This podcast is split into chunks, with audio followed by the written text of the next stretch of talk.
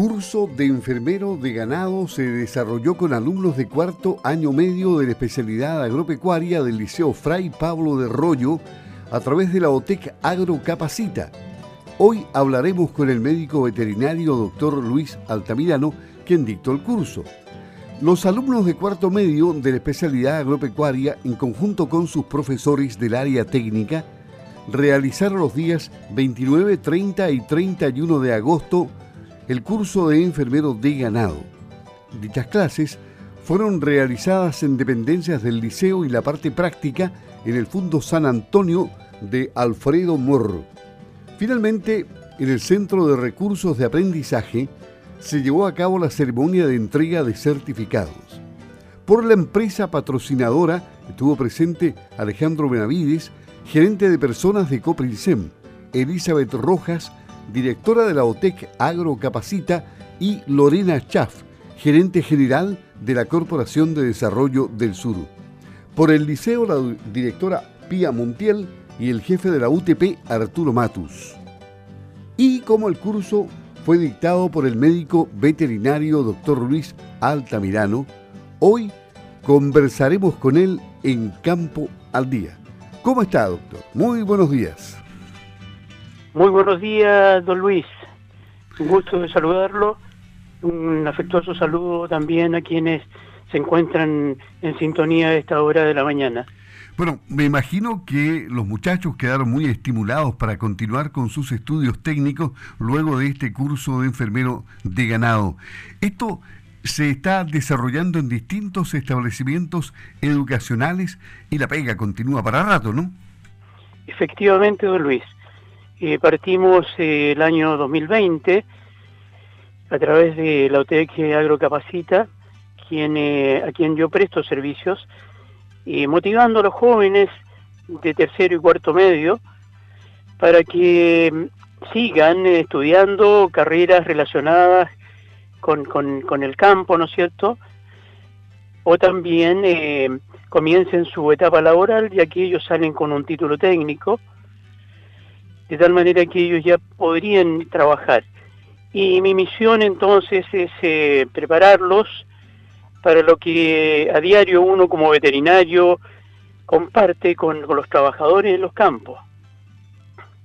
Se les entrega a través de este curso eh, nociones básicas, digamos, de enfermería, a usar bien los medicamentos, a poner bien las inyecciones, a aprender a poner calcio, por ejemplo, eh, endovenoso, en fin, todos los procedimientos de enfermería que habitualmente se, se realizan en, los campos.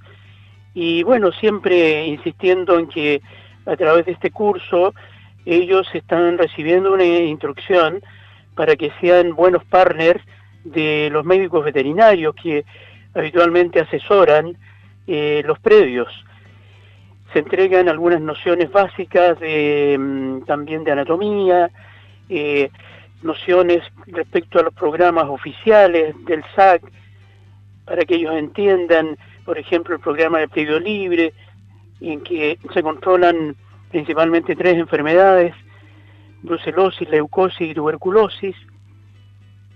También eh, se, se da instrucción con respecto al programa de trazabilidad, para que ellos entiendan lo que es un DIO, cómo colocarlo, el uso del bastón lector y cómo eh, configurarlo, cómo descargar la información del bastón y, por supuesto eh, eh, también algo muy importante que ellos lleven buenos registros en los predios, registros de parto, toda la información que se requiere en, ese, en ese tema, eh, registros, digamos, de inseminación y todo lo que son registros de tratamiento farmacológico, porque esa parte hoy está muy controlada, ya que hay que respetar rigurosamente todo lo que, lo que es el periodo de resguardo de los medicamentos, y en esto me quiero referir a eh, el momento en que el, eh,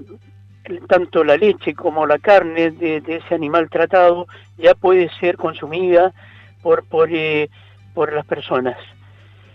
Y bueno, estamos en realidad, don Luis, trabajando con Agrocapacita desde el año 2010, cuando Agrocapacita me invita a formar parte del staff de, relatores de cursos que esta OTEC, este organismo técnico, organiza. Eh, hay varios cursos muy interesantes para personas que trabajan en los campos. Y así hemos recorrido desde por el norte de Los Ángeles hasta Chiloé, a Chao, eh, eh, dictando cursos de acuerdo al interés que mm, agrupaciones, algunos predios inclusive han mostrado interés y hemos, hemos tenido que acudir a esos predios a entregar instrucción al personal que allí trabaja.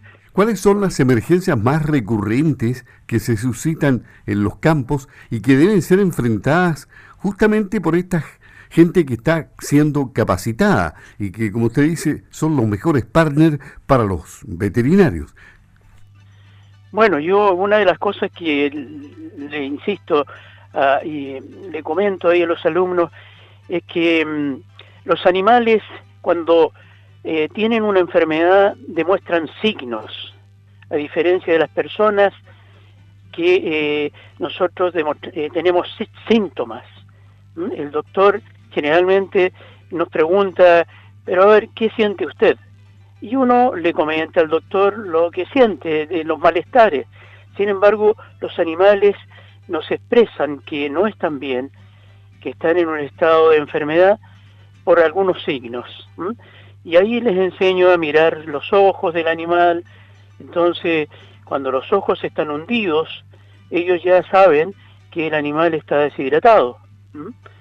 Eh, les enseño a usar bien el termómetro porque es muy importante saber si el animal tiene fiebre o no.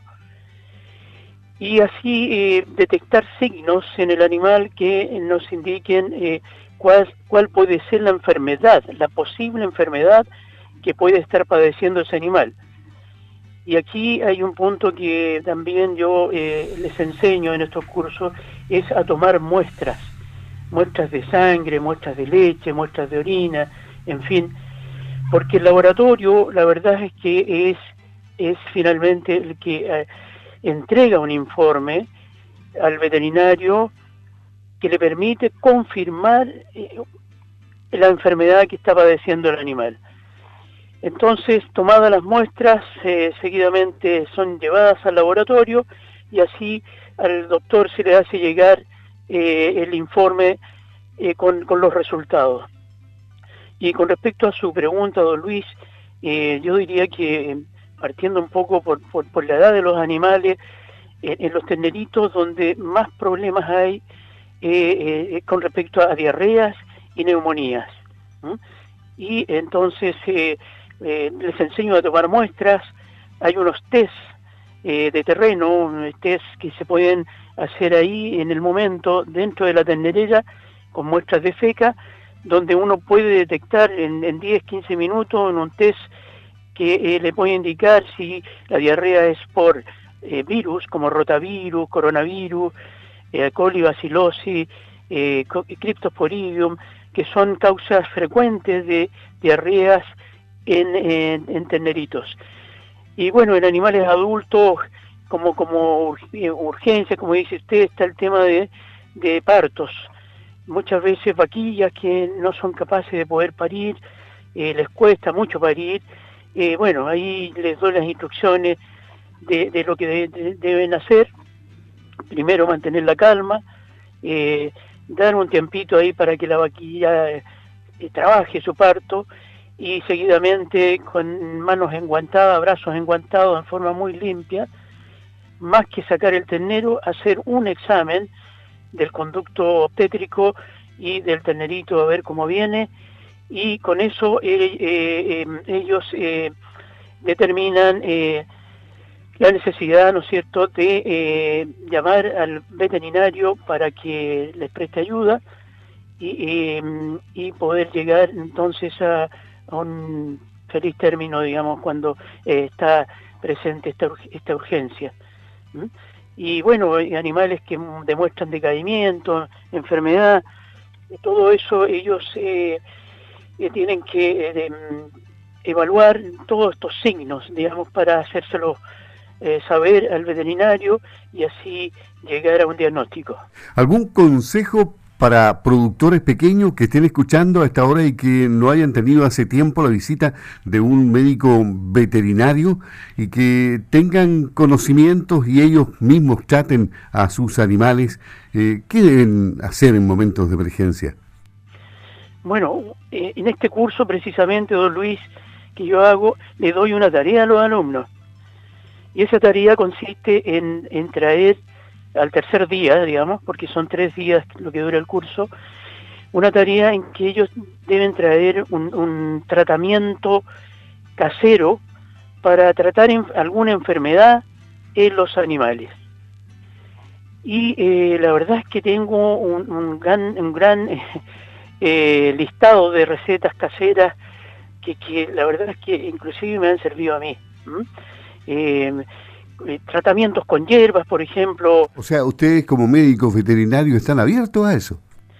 Por supuesto, cuando uno con mucho respeto recibe esta receta y, recetas que por tradición se vienen, eh, digamos, compartiendo eh, desde los abuelos, los padres, en fin, y que resultan, digamos, hay hierbas, por ejemplo, como la huella, una hierba que se prepara, ¿no es cierto?, y, se le da a tomar a, los, una infusión, digamos, a los animales cuando tienen, por ejemplo, retención de placenta, eh, retención de pares, le, le dicen en el, en el campo. Eh, eh, con esta toma, digamos, por uno o dos días, algo tiene la hierba que la verdad es que ahí aún desconozco, pero que sí estoy seguro que este tratamiento funciona cuando queremos eh, limpiar vacas que quedan con algún, algún eh, problema de retención de placenta, por ejemplo, después que paren. El uso del matico, por ejemplo, en, eh, en, lo que es tratamiento de heridas, como desinfectante, como, como, como cicatrizante sobre todo.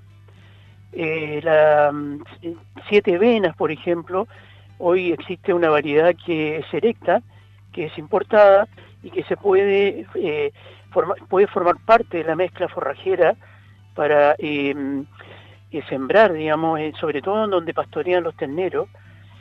Y está demostrado que esta siete vena tiene propiedades antibacterianas, tiene propiedades diuréticas y también propiedades antiparasitarias. Y así muchos, muchos tratamientos caseros que eh, están al alcance del pequeño agricultor. y bueno, si alguna vez alguna comunidad quisiera que, me solicita, digamos, que les pueda ir a, entregar una charla, con mucho gusto pueden contar conmigo. Así, don Luis, eso es lo que puedo comentar. Me parece, me parece muy bien, un buen consejo para, para los pequeños agricultores. Bueno, y y, usted hace una buena proyección también de, las generaciones jóvenes que están en la educación técnica, que dicho sea de paso, la semana pasada cumplió 80 años ya. Eh, ¿Hace una buena proyección del entusiasmo que existe entre ellos? Esa es una pregunta eh, muy interesante, don Luis, porque la verdad es que los jóvenes o la generación de este momento eh, eh, está, digamos, viviendo un, mundo, diría yo, eh, muy diferente a la, formación que tuvimos nosotros.